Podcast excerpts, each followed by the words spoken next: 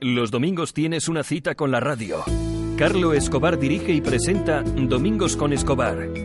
En Dime Radio Cantabria, desde Santander, compartiremos entrevistas, actualidad, opinión y música. Mucha música. Y en español. Contamos contigo. Domingos con Escobar. El programa de los domingos.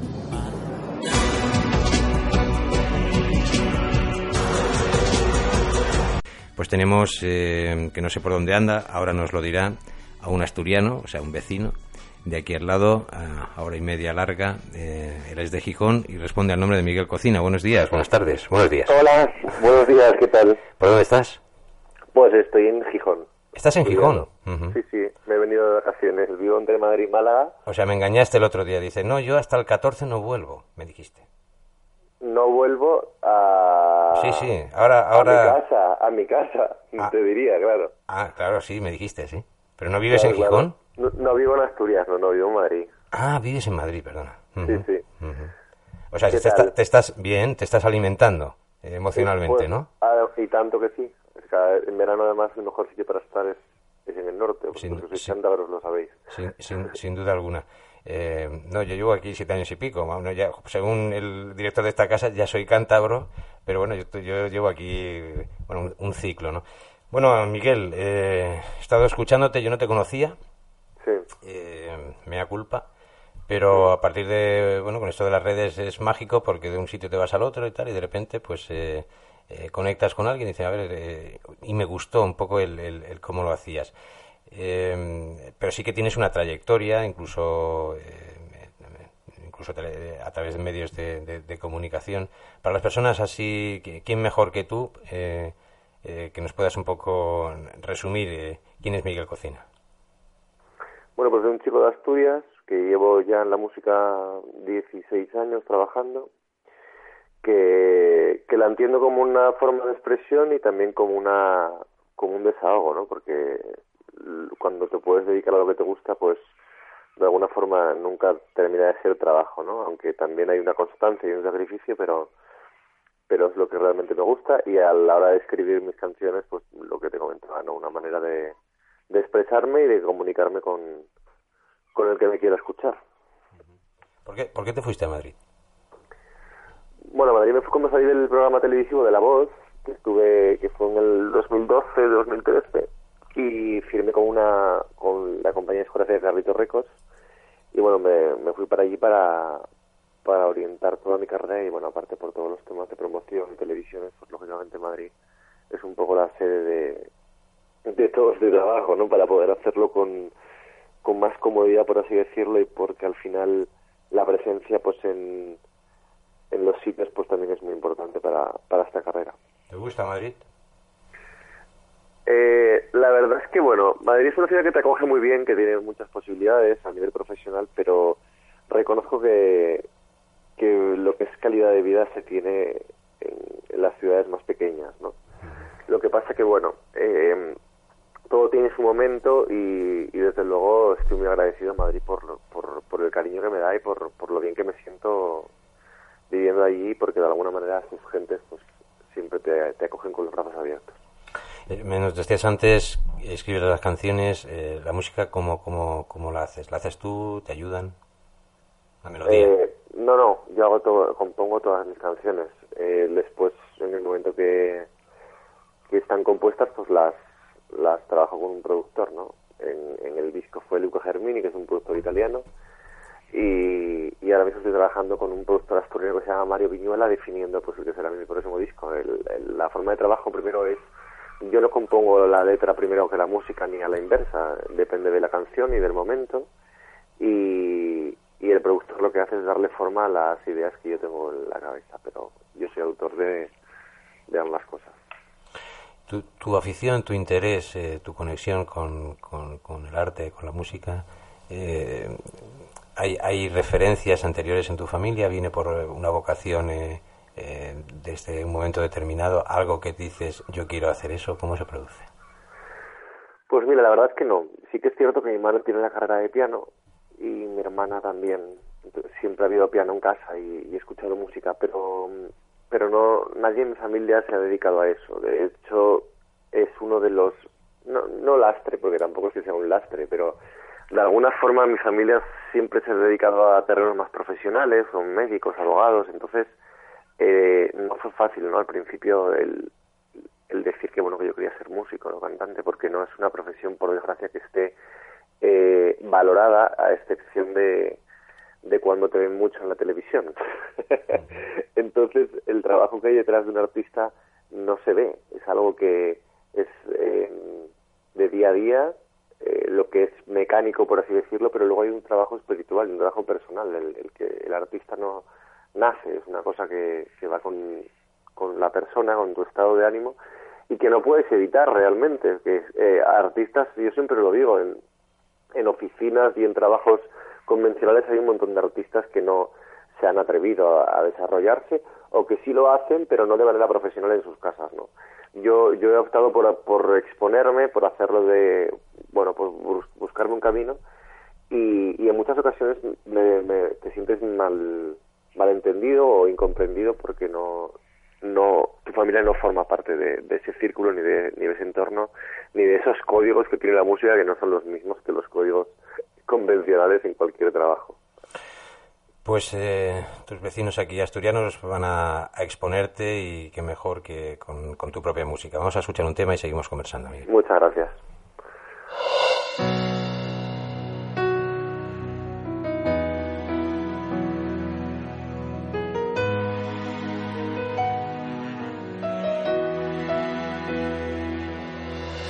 Ahora que no tengo versos para este desastre. Ahora que no tengo nada. Ahora en la voz de, de, Miguel Cocina. Estamos en directo charlando con él. Vamos a escucharlo. Sigues tu camino. Ahora que las horas han perdido su sentido.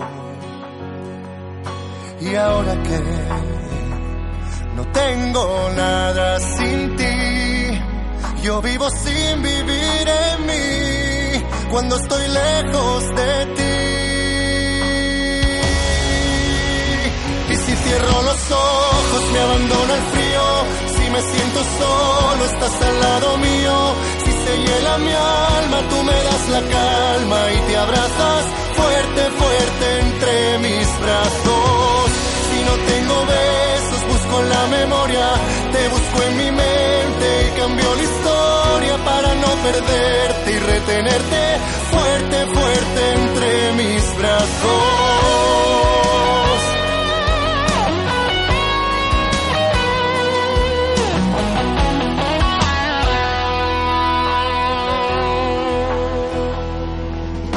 Ahora que me falta el aire y no me dejas nada. Que empiezo de cero cada madrugada. Y ahora que no tengo nada sin ti, yo vivo sin vivir en mí cuando estoy lejos de ti. Y si cierro los ojos me abandona el frío, si me siento solo estás al lado mío se hiela mi alma, tú me das la calma y te abrazas fuerte, fuerte entre mis brazos. Si no tengo besos, busco en la memoria, te busco en mi mente y cambio la historia para no perderte y retenerte fuerte, fuerte entre mis brazos. Yo aprendí que la memoria no recuerda bien la historia que he inventado para mí.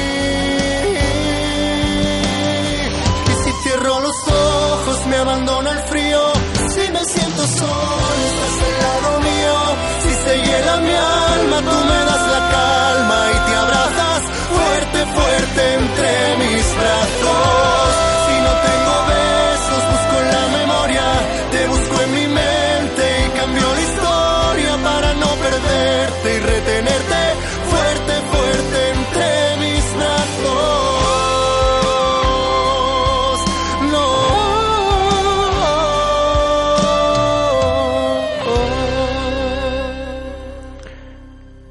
¿Tienes feeling, Miguel?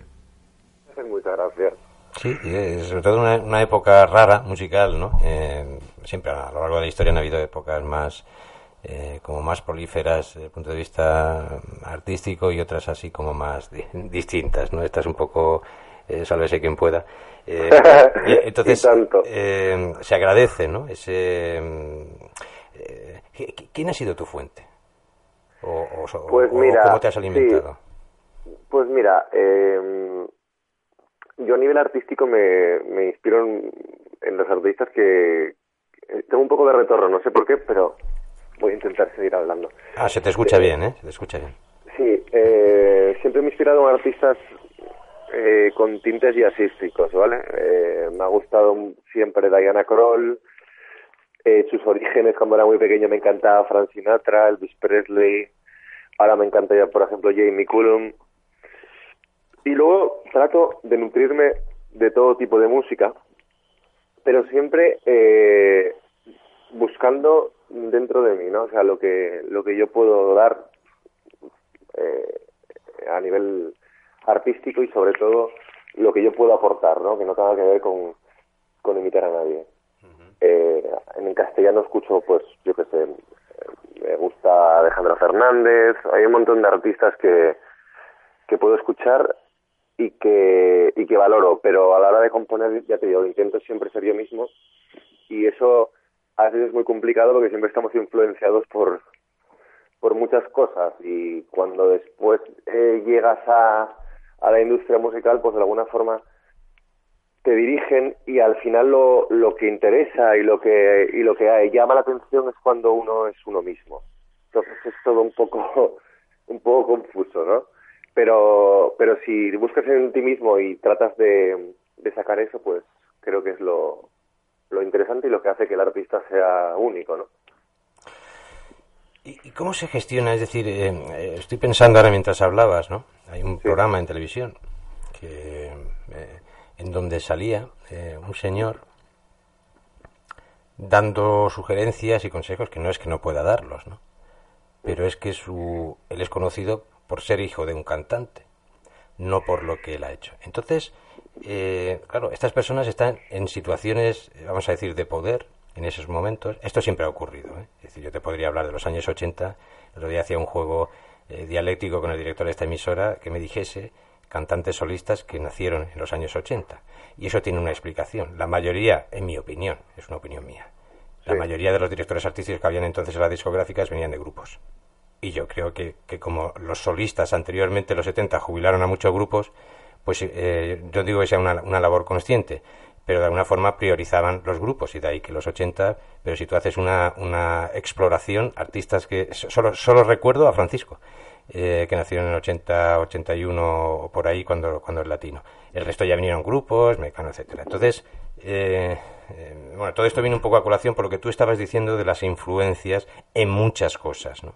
Y claro, convivir con eso no debe ser fácil, porque imagino cuando tú fuiste al programa que comentabas de la voz, pues irías pues porque es un escaparate, evidentemente, en la televisión, eh, eh, eh, pero, pero también ahí hay unas concesiones, diste otro paso más, que es, vivir en Madrid.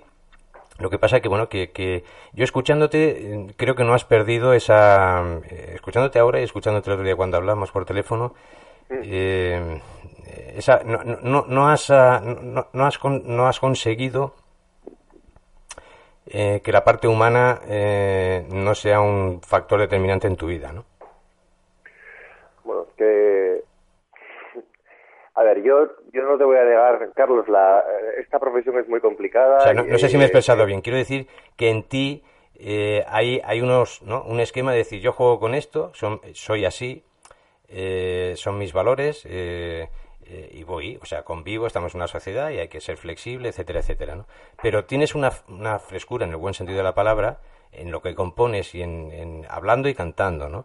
Y, eso es difícil, o sea, más allá del éxito, del reconocimiento, del aplauso. Sí, pero a ver, como tú bien dices, claro, si tú te quieres dirigir al mercado al escaparate, pues de alguna forma tienes que, que saber convivir y saber lidiar situaciones que, que a mí en ocasiones, por lo que te comentaba al principio de la conversación, por mis códigos, por mi educación y por la manera en la que yo soy, me cuesta un poco, ¿no? Eh, no soy soy una persona que trato de ser fiel a mí mismo y si tengo que decir una cosa decirla y si tengo que ser de una forma serlo y soy valiente, ¿no? Y eso es complicado. Es muy complicado, es muy complicado porque cuando, cuando estás arriba, de alguna manera, eh, claro, eh, como estás arriba, pues lógicamente has llegado ahí porque eres una persona valiente y porque eres una persona con personalidad. Si no estás tan arriba, hombre, es que tú no puedes comportarte de esa forma con esa personalidad porque tú aún no eres nadie. Entonces, es, ah, y al mismo tiempo lo que te exigen es que seas uno mismo y que, y que no te dejes llevar por, por las influencias ni por, ni por, lo, por la masa, ¿no? Porque al final el artista tiene que ser un líder. Entonces, te, te podría estar hablando de esto, Carlos, muchísimo tiempo y, y simplemente la gente que me esté escuchando que, que, que se quiera dedicar a la música o que en ocasiones no entienda los vaivenes de, de, la, de esta profesión, decirles que, que lo intenten, que con ilusión se consiguen las cosas y que lo importante es también ser consciente de que hay que disfrutar y ser feliz mientras luchas por tus objetivos, porque en ocasiones te caes y tienes que saber levantarte. Eh, estoy totalmente de acuerdo y que el éxito al, final, cuando llevas, de, incluso cuando se consiguen otras, eh, otras cosas, eh, si no te llena lo que haces, si no disfrutas lo que haces y eso no, vale de nada. no vale de nada. Tanto esfuerzo. No, y luego, y luego una cosa, Carlos, que el éxito cuando llega y cuando te ves, porque el éxito, claro, si hablamos de ventas, hablamos de ser mediático, hablamos de ser, quiero decir, el éxito creo que está dentro de uno mismo. Entonces, cuando el éxito, ese éxito que en apariencia nos venden que es éxito, y después te ves en una pantalla de televisión o te ves sonando en una radio o te ves número uno en una lista de ventas, no te llena. Exacto. O sea, no, no, no puedes centrar tu, tu, tu éxito, o es decir, o tus objetivos en ese éxito. Céntralo primero en encontrarte a ti mismo, en trabajar bien tu parte artística, en mostrar lo que quieres mostrar. Y si la gente te lo reconoce, eso será el éxito, ¿no? Eh, cuando puse tu eh, la fotografía en el, para anunciarte, me manda un mensaje, se va a enfadar ahora que lo digo, pero bueno, es cariñoso. Eh, la presidenta de, bueno, tengo un pequeño grupo de fans por ahí por, por Facebook y me, dice, dice, qué chico más majo. Digo, es decir, ¿tú qué percibes? ¿El qué chico más majo? el, el, qué chico más majo pero además canta, el, el chico, qué chico más majo pero además canta y además dice, ¿qué, qué percibes? ¿Que los tres conviven? ¿Hay uno que se acentúa más? ¿Ninguno? Hombre, yo creo que, que en mi caso un poco las tres cosas, ¿no? Yo creo que soy una, un artista que tengo una formación, que al mismo tiempo creo que trato de contar cosas y a la hora de, enfrentarme a un público o a una sala o, a una conversación o a una entrevista, pues intento ser Miguel, un chico normal. Tiene, tiene sus problemas, que no tiene miedo a contarlos y tiene sus alegrías y tampoco tiene miedo a compartirlas. Una persona normal, Carlos. ¿Tienes eh, una persona que te asesora en el sentido profesional, asesora en el eh, manager, representante, esto que, o sea, tienes un complemento ahí que, que, sobre todo, si lo tienes y si lo tienes, si habla tu lenguaje, si esto que acabas de decir, eh, muy difícil, muy difícil eso, Carlos. Tú me haces preguntas y, y entiendo en tus preguntas que me preguntas porque sabes lo que me estás preguntando. Totalmente. Entonces es muy, es muy difícil. Eh, la relación manager-artista casi es como un matrimonio.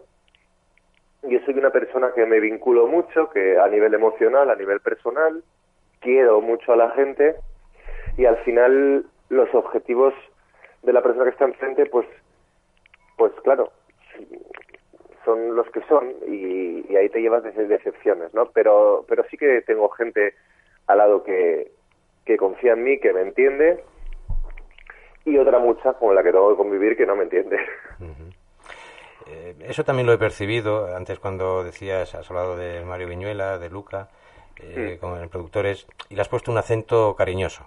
O sea que seguramente hay algo ahí en ese trabajo que, en donde tú te sientes expresado, ¿no? Sí, bueno, a ver, yo tengo, he tenido suerte, ¿no? En, trabajar con personas que, que mal entendido. La, la relación productor-artista es fundamental, porque el artista al final lo que hace es darle darle forma, por para que me entiendas, el envoltorio de, de, un regalo, ¿no? La canción está ahí, pero el productor la adorna, y para que la adorne conforme a lo que tú sientes y a lo que tú quieres expresar con esa melodía y con esa letra, tiene que entenderte a nivel personal.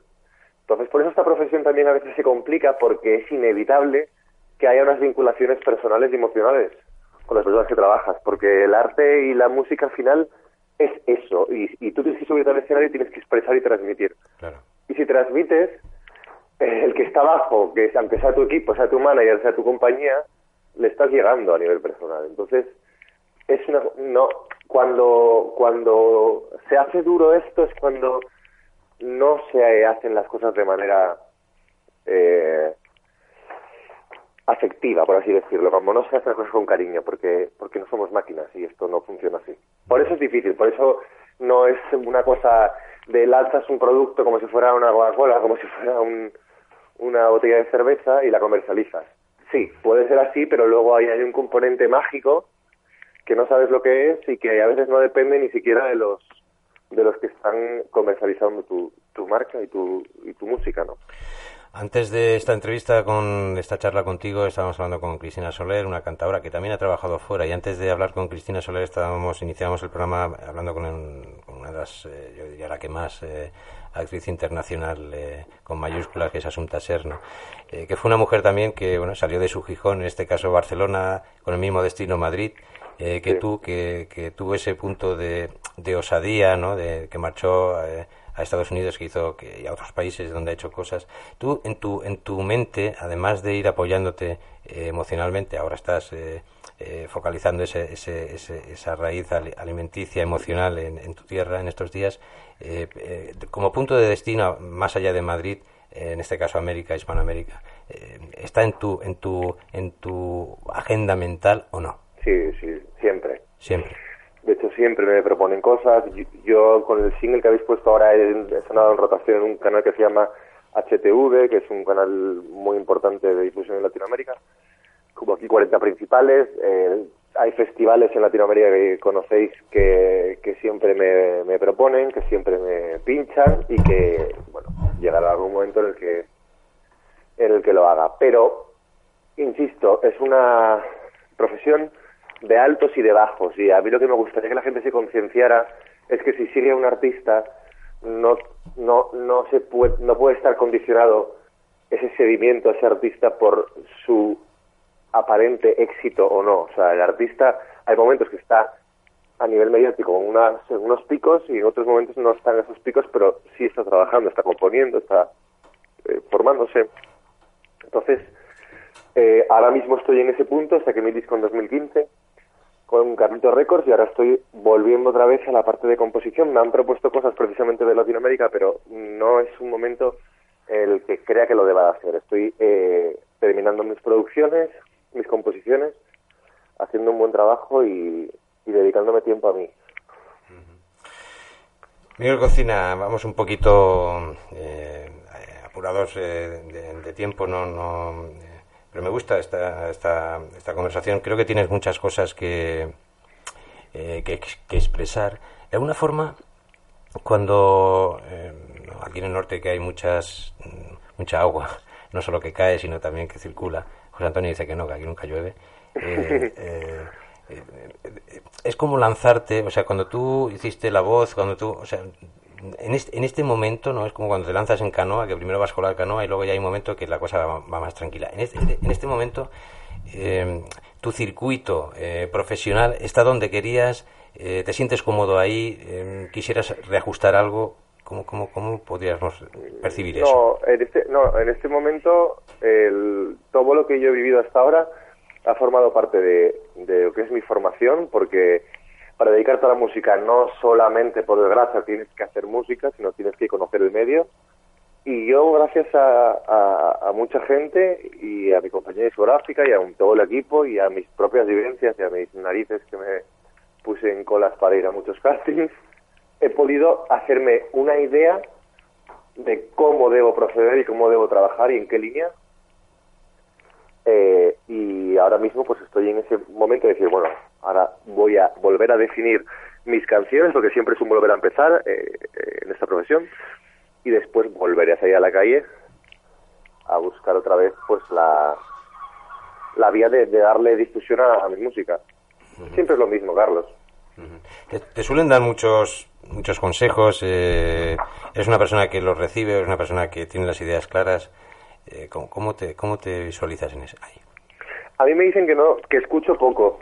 Que escuchas poco. Sí, me lo dicen mucho, pero pero bueno, si escucho poco y luego me llevo las leches, pues de alguna manera eh, a lo mejor las hubiera evitado si hubiera escuchado antes, pero mira, yo también soy de la opinión de que, de que las opiniones son opiniones y las convicciones que uno tiene dentro y las corazonadas creo que son las que realmente te, te, deben, de, marcar el camino, porque si cometes un error, lo cometes tú, eh, siendo consciente de, de que lo has cometido. Si tú cometes un error porque te dicen que hagas una cosa cuando realmente tú no has querido hacerla, luego después te puede pesar bastante más.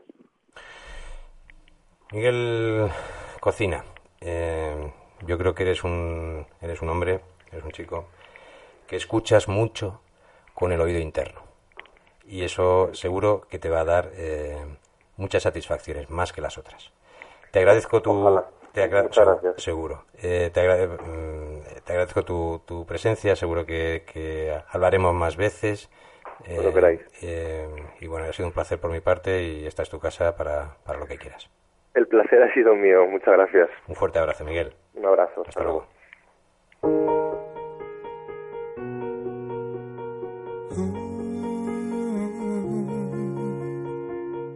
Ha llegado el momento de hablarte de aquello que antes solía callar y enfrentarme fríamente a las dudas que rondan mi cama cada despertar.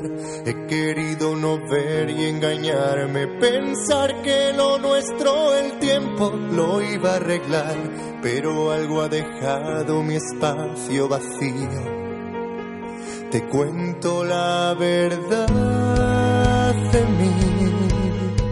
Te quiero y aunque sigo aquí, seguiré sin ti. No veo ya una vida así. Has hundido mis sueños y mis ilusiones. Dejaste tus miedos entre y ahora soy yo quien se enfrenta a tu realidad.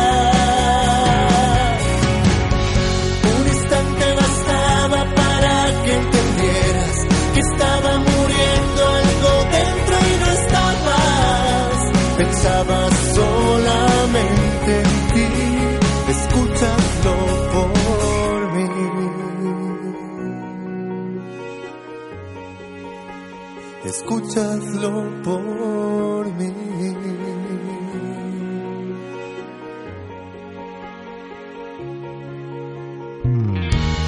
de que no solo basta con verme a diario y decirme que no hay nadie más.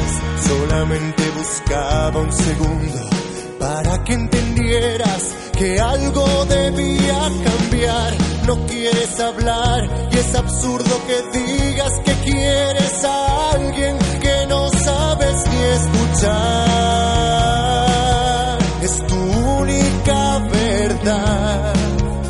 hablaré de mí. Te quiero y aunque sigo aquí, seguiré